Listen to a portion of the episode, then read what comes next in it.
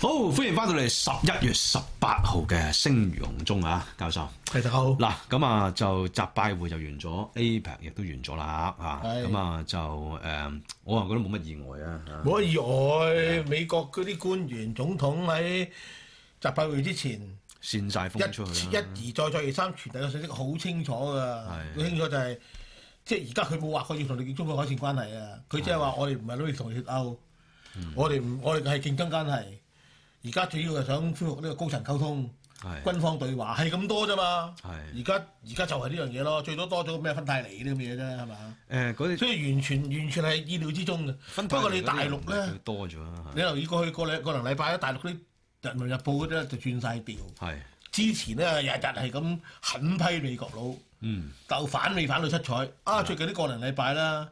吹和風喎、 係中美關係係世界上最重要外交關係啊，合則兩利，鬥則兩相啲咁嘅出晒嚟喎。係，即係永遠都係講呢啲嘢啦，你嚇講啊即啲係中教美育關鬼話係咯係嚇全世界裏邊最重要嘅雙邊關係。係啊，沒有一個理由咧就將佢搞壞，有一千個理由咧要將佢搞好。係呢啲嘢啦嚇。啊，咁啊，但係咧就你話結果嚟講咧，咁其實咧即係大家都知道嘅，誒、呃拜登嗰方面，咁就誒、啊你話白宮嗰方面咧比較消息出嚟啦，你話睇尤其係睇華爾街日報啦，好嗯多即係 tips 啊都係準嘅，準即係準譬如你話重啟翻呢個軍方上面嘅交流。係啦，即係唔好誤判啊嘛。係啦，就唔好誤誤判。呢、啊個其實就係、誒美國嗰方面嚟講最重要嘅一個成果佢持續大半年都咁講嘢㗎係啦啦，佢冇第二啲嘢㗎啦已經，係係啦啦，，啊咁呢啲嘢啦嚇，咁啊你話即尋求係氣候合作誒咯，氣候合作咯，啊氣候合作 AI 嗰方面咯，係 A I 嗰邊啦，A I 講安全啫，啊安全都係話會傾落去啫，就未有未有結論嘅。啊咁啊即係你 AI 嗰個所謂安全對話啦，係嘛？嗯即係嗰個安全機制，大家去協調協商啦。咁但係其實呢個好困難嘅。嗱，因為咧，即係 AI 嚟講咧，其實呢個就係大國博弈科技科技裏邊一爭個好啊相好一個關鍵戰場嚟㗎。科技競爭，然之後比拼強國一個好重要嘅一個戰場嚟嘅。係啊，即係你如果你個拼科技嚟講咧，咁啊，即係你中國已經喺晶片上面最上游嘅位置咧，已經係輸咗。係啊，咁啊，但係佢應用方面嚟講咧，中國喺科技上面嘅應用咧，其實都好進取嘅。即係如係果你話講近年啦，即係誒、你話硬件嚟講，你話華為；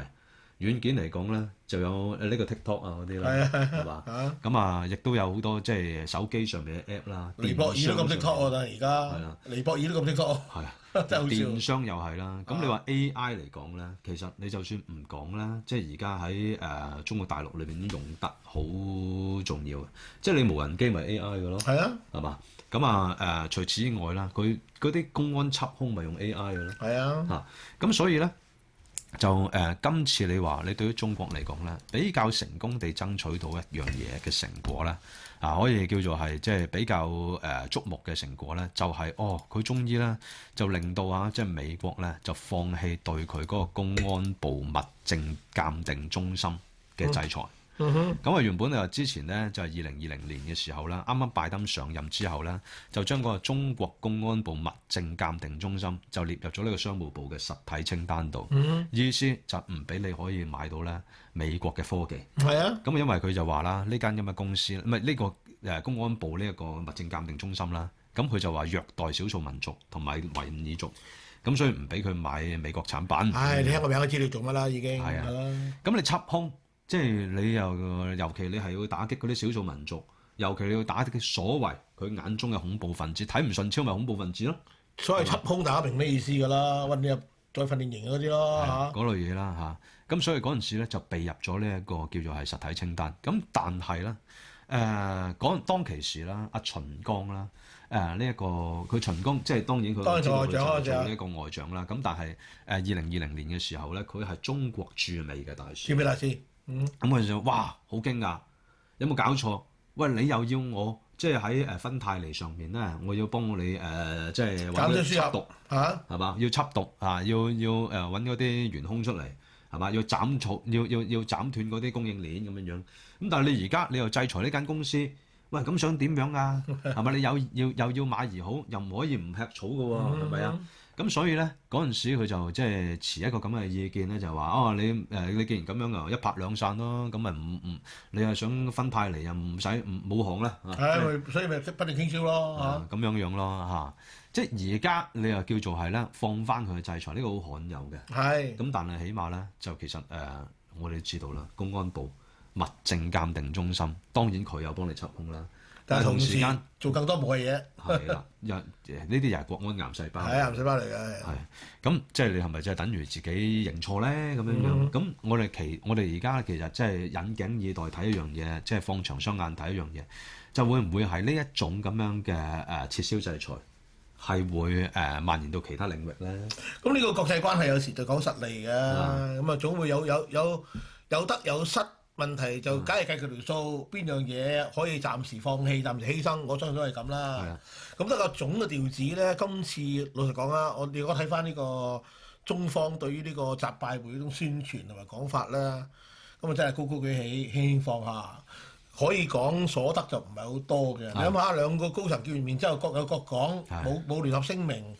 冇公開冇一齊嘅記者會係嘛？嗯跟住阿拜登就話佢係獨裁者，繼續咁講啊。嗯，咁所以基本上都冇咩特別大嘅得着㗎我啦預。咗啊，即係原本就少少微細微細眼嘢上面有啲有啲少有啲着少數咯啦，即係你見到阿阿阿習近平咧就話聽到啊係咪孤歐啊咁你加加州人民嘅呼聲啊，就話即係要熊貓 啊，又送熊貓啊，任啱佢啱先接走晒啲任熊佢貓。講嗰啲而家又嘢。送紅啊包啲紅包佢啲知客咁樣樣啊，俾你呼之則佢喺邊度聽到揮之啲則呼去聲？啊？嚇唔知佢啊啊，唔係佢嗱，因為咧誒加州嗰個州長咧對佢好好嘅咁啊係嚇，啊，咁啊即係早排咧就我都話佢嚟去啲中國嘅時候咧，哇好即係好意外地，佢可以突破重重關卡，可以直接見習近平。係啊，見到唔同嘅高官，你都知呢個人咧就來頭不少，應該係代表咧即係阿阿阿拜登嘅大事嚟嘅。即係即係起碼係喺中方眼中呢個係可以信得過嘅朋友咯，係啊，要交係嘅啊朋友咯。係啊，係啊。嗱，咁啊，咁講翻個峰會嘅嘢，咁啊，峰會嘅嘢咧，咁就誒、呃成功爭取咗幾樣嘢啦。第一就係重啟對話，我諗就唔淨只係話嗰個軍方嘅對話，咁但係而家你軍方嘅對話咧，仲有一個障礙，就係、因為中國仲未係可以咧誒、呃可以揾到其他人。係取代到阿啊李尚福做係國防部部長，咁所以咧就誒、呃原則上面重啟對話啦，係係嘛就令到咧就誒呢一個中國咧就唔即係中美之間喺台海就唔好擦槍走火，或者係呢、個啊、即係菲律賓海峽裏邊啦。我諗邊個都唔係最重要㗎啦，最緊要就係我打翻去聽嘅人聽咯，起碼要係嘛係？美國就最想咁啫，即係你冇理由我有咩事傳出有咩消息，我打電話去你冇人聽，唔聽我電呢、話個咁就係所謂啦防撞欄，防撞欄啊就唔好發嘛，擦槍走火係啦。啦，咁但係個問題嚇、啊就係、你其實你點樣睇看待呢樣嘢嗱？首先嗱，呢啲所謂分歧，尤其係地緣政治嘅分歧，係真分歧定還是係純粹係政治籌碼咧？對於中國嚟講，呢啲係叫政治籌碼。核心利益啊，涉啊及核心利益嚟係啊，㗎，誒嗱，政嗱咁多嘅地緣政治，只有台海係核心利益。係你話其他嘅分歧，你話俄烏嘅分歧啊，都唔係㗎。台海之外，仲有呢個南海啦，最南近海啊喺菲律賓同埋呢個中國撐到行，美國一而再再而三撐菲律賓㗎，有先後啦，有先後啦。最重要就係台海啦啊係咯。如果你台海突破第一島鏈嘅話咧，咁之後落嚟就係南海啦。南海啦，係啦啊。咁其他嗰啲唔關你事嘅，就係譬如你話誒呢一個啊俄烏戰爭。哦，你哈係馬咪斯幫啊俄羅斯咁樣樣，咁啊哈馬斯咁樣樣，咁呢啲真真係籌碼嚟嘅。唉，呢啲可以交換嘅，呢啲係咁但係咧，即係你既然中國你喺呢兩方面都有誒、呃地緣上面嘅影響力嘅話咧，喂，咁你咪知道咯，即係美國會同你講數咯。係啊，咁而事實上咧，其實自從一個禮拜之前咧，阿、布林肯去咗呢個聯合國開大會之後，開完大會之後咧，嗱其實就受到好壓力啦，因為而家以色列咧就堅持咧就長期去即係去去呢、一個啊講得好清楚㗎啦，係啊會有段好長時間佔領，係即係佔啦領呢喺個加沙裏邊加沙佔領㗎啦，加啦加沙啦係嘛？呢個好清楚啊！立肯定有話從我開始講嚟係㗎啦，啊咁但係即係你無論係美國又好，西方國家又好，開始感受到好大壓力。有壓力，因為啲啲 backfire，美國歐洲咧其實好普遍係支持立肯立肯定有會做法，因為對於哈馬斯就真係好好好興嘅。問嗯題就係而家呢個做法咧，就受到世界各地好多人嘅反對啊嘛。咁、你變咗本本地政治都面對壓力，譬如你英國都係咁啦，係嘛？嗯，係啊嗰陣時，所以咪 G 七國家其實佢哋咪有個聲明啦，即係係啦 G 七嘅誒外長會議啊，佢哋咪有個聲明啦。係咯，佢哋就係嘅，佢哋係誒覺得首先即係呢個就誒、覺得係以色列咧，佢哋有自衛權嘅。係啦，咁但係同時間啊，佢就話：喂，你唔可以唔忽視嗰個人道上面嘅問題啊，嗰啲危機啊咁樣樣。係啊。咁而且咧，佢就覺得就係話喺核心嘅領域上面咧，就應該即係誒大家最重要要關注呢啲咁樣嘅地緣政治問題上面咧，無論係俄羅斯也好，無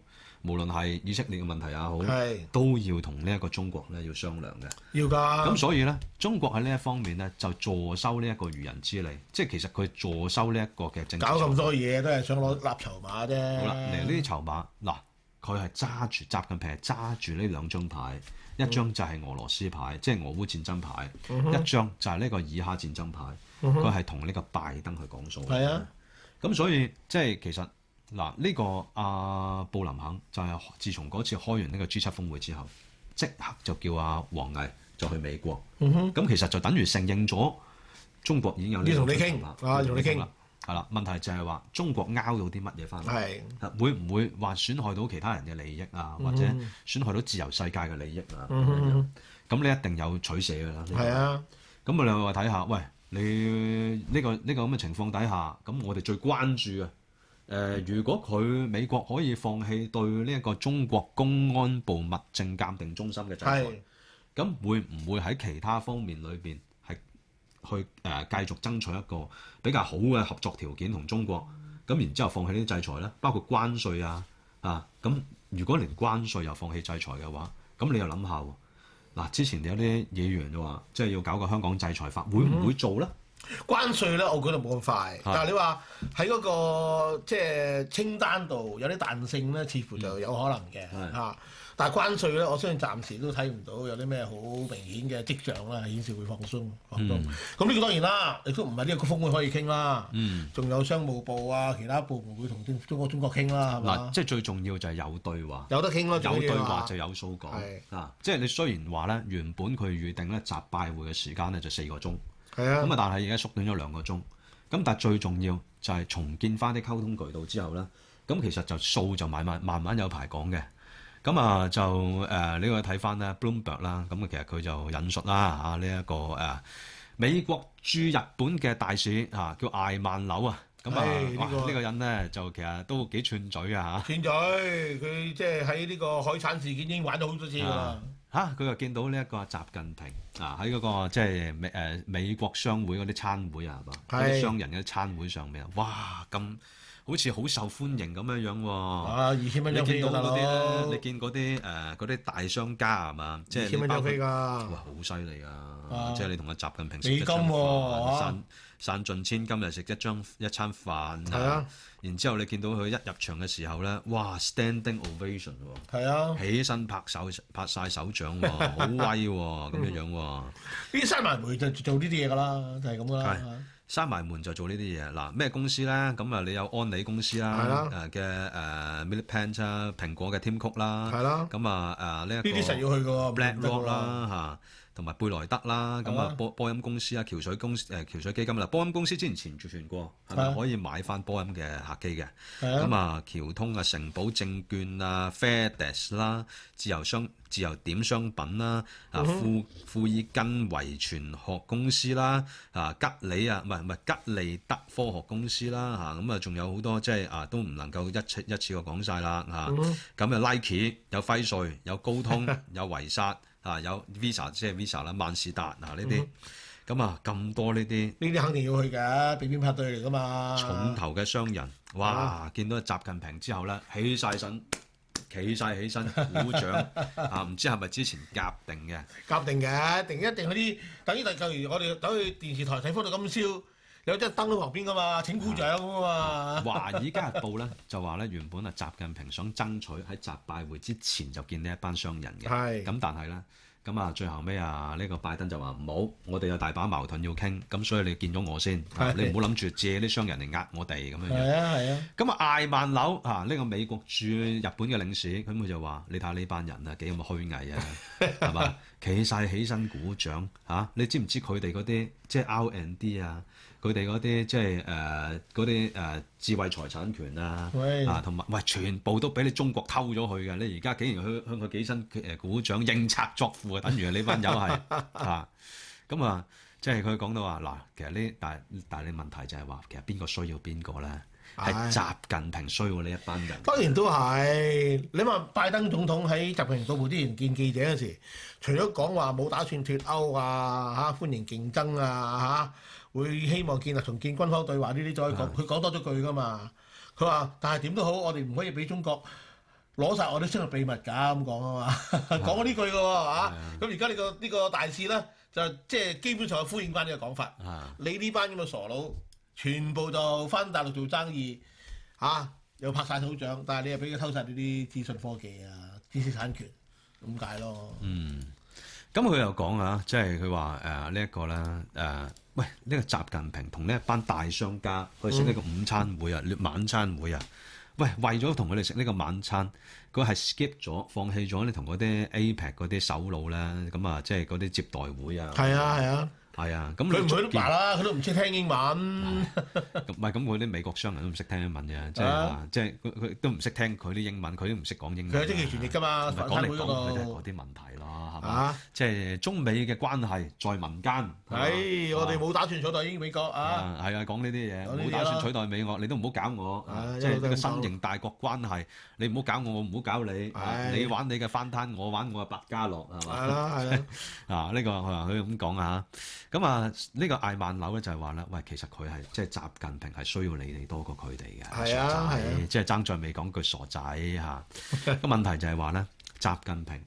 喺個佢喺國內裏邊搞到焦頭爛額啊！即係搞到佢自己經濟增長好唔掂，佢話 mistake 就係 at home 啊係嘛，佢犯咗好多錯，即嗯係譬如啦，即係佢點樣去咧，即係誒、呃、對付嗰啲即係誒、呃叫做做嗰啲 due diligence 嗰啲公司啦，係做經濟數據嘅公司啦、m 嗯 a r k e t i n g research 嘅公司啦，即係明斯集團咧，就係咁樣俾佢因為呢個所謂啊，即係竊取國家機密啦，而去拘捕嘅。做呢個評評級啊嗰啲都出問題啊。做唉評真係級啊，有壓力啦，係嘛？咁啊，所以佢而家咧呢個時候咧係好 desperate for American investment。事實上係喎，我頭先講咗啦，你睇翻過去個零禮拜《人民日報》嗰啲評論文章轉晒調，啊嗯據講你有套咩啊抗美援朝嘅神劇都唔播住咁樣啊，都唔播住啊都唔播住，啊就係想吹下和風啫嘛。係你睇嗰啲評論，你知道，哇！你上個禮拜仲兇神惡煞鬧緊美國佬，突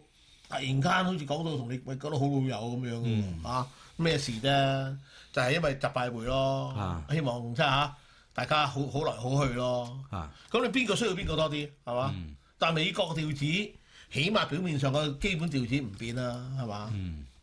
即係咁講啦，即係除咗商人上面咧，其實應該係中國需要呢班商人多過佢哋。而家、更加係啦，中國個情況有幾壞，大家留意下新聞，或者話嗯你偶然上個小紅書睇下，你都知道好大件事嘅。啊，啊！你小紅書雖然你話都係啲國內平台好多好多小粉紅，嗯但係有時你睇到啲微跡象咧，你會知道國內嘅情況係點嘅。啊啊，譬而如家咪話有個熱手字叫潤咯，而家啊幾誇張啊！即係有啲有啲講到即係幾個月冇糧出啊，或者成年冇糧出啊嚇、嗯突然間俾人 lay off 啊嚇、啊即係諸如此類嘅嘅事件。嗰啲係普通人嚟嘅啫喎，嗯嗰啲唔係一定好好粉好粉紅嘅人。你啊睇到啲信息，你就知道喺官方宣傳背後咧，其實處處暗湧嘅，根本上係。係啊，唔係中國經濟咧，你而家你仲有好多暗湧啦，就係、地緣政治嘅暗湧啦。係啊，啊，咁啊誒，而家就嗰個出口數據已經唔係好好噶啦，因為其實嗱，呢、個就係叫惡性循環。如果覺得你而家你國家咧、中共咧開始不擇手段，又要查稅，係嗱，啊，因為咧嗱早排傳出嚟啦，就係話呢一個誒、呃即係係呢一個環球時報就報出嚟嘅，就係話呢一個誒、呃富士康就被查稅啊嘛，要佢要佢俾二千億咁滯係啊喎，嘛，同埋地租又話冇俾錢又剩噶啊嘛佢。收咗十萬個球場咁多個地方啊嘛。係，啊，即係佢而家係欠呢一個國家咧一千八百億係嘛，係啊， 1800幾億嘅稅金啊其實千幾啊唔淨止富士康，其實富士康以外咧，有其他公司咧，而家都話俾呢個稅局查稅。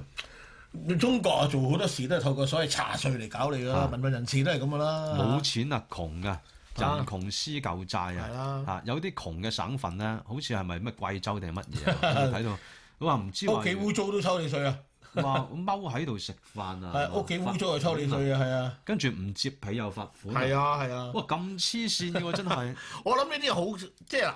你去到去個地區啲地係啲村啊，嗰啲做訪做調調查咧，我去過好多次啦。係你又明白好多村鎮嗰啲幹部咧，水平好低嘅咋，係文化水平又低，個人即係同海盜冇分別㗎，同、嗯即係同土匪一樣嘅其實。啊咁呢啲咁嘅土匪，佢做咗做咗村官喎。嗯咁我講風光嗰陣時，佢哋梗係大吃大喝啦。係到到而家冇錢，佢梗係諗到盡㗎啦。咁佢土匪嚟㗎嘛。係啊咁所以入你屋，哇！你個你唔知皮，罰你錢， 嗯即係等於小學生做班長咁樣。嚇。啊！你啲鉛筆唔等好，罰抄咁樣，跟即係住就同黐你線啫唔係佢嘛。嗱，佢要罰你錢，就係要罰你錢就啫，係攞錢只啫不嘛，過係揾你又罰你錢啫，揾你又罰你錢咯。揾你又去剝削你嘅你 啫，香港都係咁嗯啦，香港啲抄牌抄到幾勁係啊！啊，而家好似話咩喎？嗰啲罰款大幅度增加喎，呢個 呢個係陳茂波自己預言噶 嘛，佢自己寫詩呢個財政預算案嘅時候都預咗係即十係幾要億抄㗎嘛埋抄抄十二多啲億錢㗎嘛翻嚟啊嘛，係啊十，二億罰抄。咁你冇辦法啊，你買唔到地係係啊！嘛？你班友又不是你你你又你又不是生產你而家講到話有個傳聞啊，唔知真定假啦。佢話香港而家餵白鴿啦，啊，非法餵當然嗯都要罰錢 啊！要罰到罰五千蚊喎，黐線嘅罰五千蚊啊！黐線嘅。咁啊，你而家你大陸咧，就甚至乎早排亦都有啲台灣傳媒報、嗯就傳啊，就係話咧，而家啊嚇誒國家咧就話即即係呢個係咪稅局定係點樣啦？就係話而家研究邊啲嘅銀行存戶啦，就話嗰個身家超過三千蚊要嘅，抽你兩成傭啊！要抽你兩成身 家，共同富裕啊同，你分身家啊，真係啊！係啊，咁黐線係啊係喎，啊有啲咁嘅共同富即係呢裕啲政策講法出咧，嚟，有幾多成真，我哋唔敢肯定。唔知道但係你話有個別地方啲村官係咁樣諗嘢同埋咁樣做嘢咧，我覺得一啲都唔出奇。係啊。我曾經喺過去嗰二十年去過大陸好多村度做過做過啲基層調查嗯同訪問嘅，我好肯定乜大家聽，大陸好多村幹部咧，嗰啲水平真係同土匪冇分別嘅，啊，所以佢就諗啲招數入你屋，見你唔接屁罰你錢，佢諗呢招數一啲都唔令我覺得意外咯。咁啊好啦。你冇洗廁所又罰你錢啦，可嗯經以啊。濟嗰個調子已經好差啦，出口數據啦，啊就誒十月份咧個出口咧亦都下跌，同繼比續下跌啦，繼跌續跌成，啦。連續係第六個月嘅下降啊！係啊咁啊，即係其實最重要係外貿噶啦，即係坦白講係就係。咁所以頭先嗌萬柳咧話，即係習近平咧好慘情啊，而家好 desperate 嘅，就係咁嘅意思。咁啊另一方面咧，野村證券咧。咁就琴日我見到呢、一個誒、即係光傳媒都有引述啦。野村證券咧就話而家最大嘅支爆嘅炸彈啊，係嘛？呢、個定時炸彈啦，即係如果你話講呢個灰犀牛就係呢一隻啦。係就就係好啦。佢話而家嗰啲叫做樓花，佢而家嗰啲未完工嗰啲預售房屋面積啊，即係樓花嗰啲面積啊，哇大得驚人，係係北桂園咧嘅佢佢話嗰個總面積咧嘅二十倍喎，佢話係係。啊，佢話而家估計啊，就係中國有二千萬套未完成嘅預售樓、未完工嘅預售樓。有冇幾多有幾多爛尾啦？會最終係嚇啦，咁就係而家啊佢唔又知冇道啦。講啊係啦，佢話收由於收樓咧日期咧不斷推遲，爛尾樓係越嚟越多。一年內，佢而家俾個時間，一年內就會危及社會穩定。而家你睇到好多片咧，都睇到㗎啦，好多爛爛尾樓，佢完唔到工啊，啲回唔到路咁啲錢，係又賣唔出啊嘛，直頭爛尾算數。係咁你第一手買咗嗰啲業主咧就好慘啦，係冇地方住，嗯就搬入去住咯，係喺啲未有窗，嗰啲無坯房啊嘛，嗰啲係咯無坯房啊係啊嘛，未有未有未冇冇窗冇水冇電冇水飛冇機電嘅地方喺度住，行樓梯上去嘅，係啊硬硬上去嘅。唉咁佢真總係啊之佢嗱，即係佢就誒而家啦，阿陸挺係嘛？啊分析師陸挺啦，咁啊即係中國誒、呃、經濟學家，咁啊即係嗰個野村嗰個經濟學家就話啦，即係而家咧中國呢、個呢、個呢、個房地產又面臨崩潰啦，好多房房地產商佢嗰、個即係資金鏈都斷裂嚇，咁啊佢哋亦都普遍上面咧，而家咁樣啲爛尾樓連環爆嘅話咧，佢哋啲開發商有嚴重嘅信用危機，其實過去一年啦，過去一年啦，我都講過㗎啦。啊中國啦，總共有十超過十萬家地產發展商嘅，嗯即係個概念就係每一萬四千人嗯就有一個發展商㗎啦。你諗下幾荒謬啊！係一萬四千人就有一個發展商，好多其實就啲村官自己搞出嚟嘅啫，即係為咗搞呢個 project。咁呢啲發展商實力好弱㗎啫。你只要上流，即係即係承包嗰啲話判俾你做嗰啲恒大俾唔到錢，佢就執得㗎啦已經。係啊過去一年咧，其實根據非官方統計啦，已經超過一成接埋咗㗎啦。接埋咗，唔係佢接埋咗啊，而佢而係佢做緊嗰啲樓咧，係冇得做落去啊。係呢啲就爛尾樓咯。頭先講嗰啲無坯房，冇水冇電，啲人買咗，有少數人買咗，焗住入去住嗰啲咯。嗯犯犯法嘅其實危險嘅亦都係嘛，但係都係咁樣樣。咁呢啲咧，而家野村估計話有二千萬，一年之內有二千萬啦。你都未計以前積落嗰啲，係野村度估係未來一年啫。你計埋以前積落嗰啲可能唔止。而家、我哋睇到嘅好多啲啲大啲嘅城市，二三線城市，但係去到啲村鎮嗰啲，呢啲咁呢類咁樣嘅爛尾樓咧，多不勝數。係早輪咧有個官都講啦，佢話中國而家嘅中國而家嘅房地產即係嘅落落成嘅單位咧，係足夠住三十億人啊嘛。佢話嗯三十億人喎、咁你好誇張啫，係嘛？我最近睇嗰啲數字，原來話中國已經即係建成咗嘅住房單位咧，係超過六億套。嗯咁你中國十四億人口嘞喎。係住房嘅六億套喎，而佢呢啲房咧，嗯一般係以四個人嚟做呢、個即係規劃嘅標準嘅喎。嗯咁你六四廿四都廿四億啦，係嘛？係啊咁你話住卅億真係唔出奇喎，係嘛？咁你諗下，你連中原啊都爛尾啦，呢啲租金收唔到啦，阿阿阿施老闆都要同佢打官司啦，係嗯係嘛啊？咁你可想而知個問題，其實未燒到埋身嘅咋。我相信好多地方政府係會好唔掂。嗱一年內就好啊快㗎啦嗱，即係所以咧，如果你話即係連野村都見到呢個鑊就嚟爆嘅時候呢係佢就係覺得就係話佢哋會維權。係咁呢個維權，呢個就係我哋所理解嘅所謂自爆啦，係嗯變成維權事件啦。咁會唔會連結呢？連結起上嚟就係大鑊啦。咁所以你見到吓，即係點解你話習近平啊早排哇你就專登去見嗰啲呢，即係咩風橋經驗咩工作組 啊，係嘛？仲要取起翻呢風橋經驗，就係想搞文革。文革嘅意思就係話風橋經驗最重要。仲早嘅文革，香港有呢個六三年啦，啊係已經啦，最重要嘅經驗咧就係、喂矛盾不上交啊嘛，呢叫做係啊，你唔好搞，唔好搞我，唔好搞我你自己搞掂佢。啊！你自己搞掂佢係啊！邊個冇交樓啊？咁你即係你俾俾屋企瞓地下啦，係嘛？係咁啊，即係可以收留下佢啊，咁樣樣啦，嚇，即係咁樣樣。咁啊，然之後就嚇，咁但係你都要供樓㗎， 你買樓花你都要供樓㗎，咁樣樣。咁啊，呢一方面咧就係搞風橋經驗啦。唉，另一方面咧，再我提醒大家再早啲啊嚇，再早啲嘅時候咧，就係、搞呢個人民武裝部啊嘛。你呢大陸係即係係由九月開始啊，嗰啲城投集團啊，即係上海嘅城投集團咧，就話即係要建立人武部。係城投啊，即係喂佢哋本身就係欠落好多債啊，嗱冇錢還債，你搞人民武裝部咧就有錢嘅。咁係點解啊？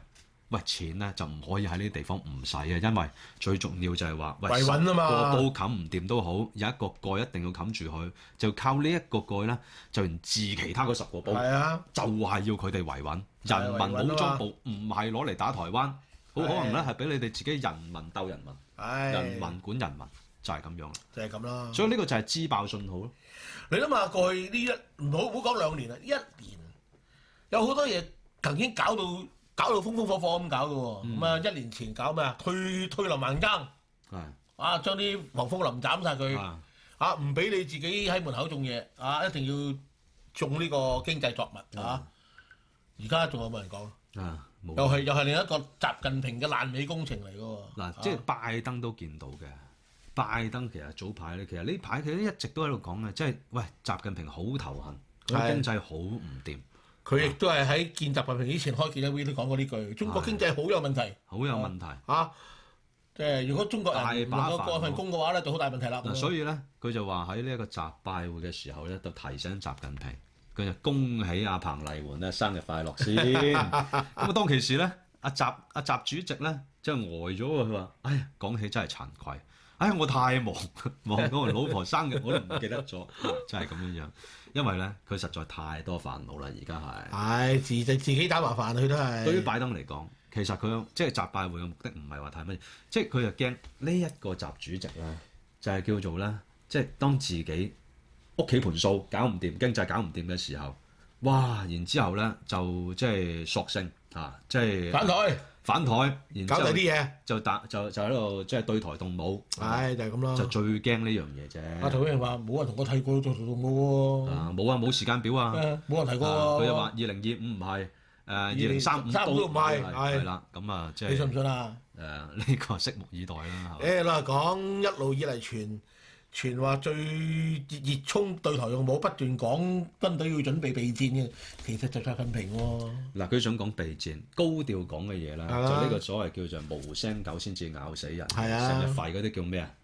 啊，嗰啲叫拋龍拋漏頭咯，咁好啦，我哋今日嘅時間差唔多啦，嚇好咁啊下下次個禮見拜翻嚟再見。拜拜。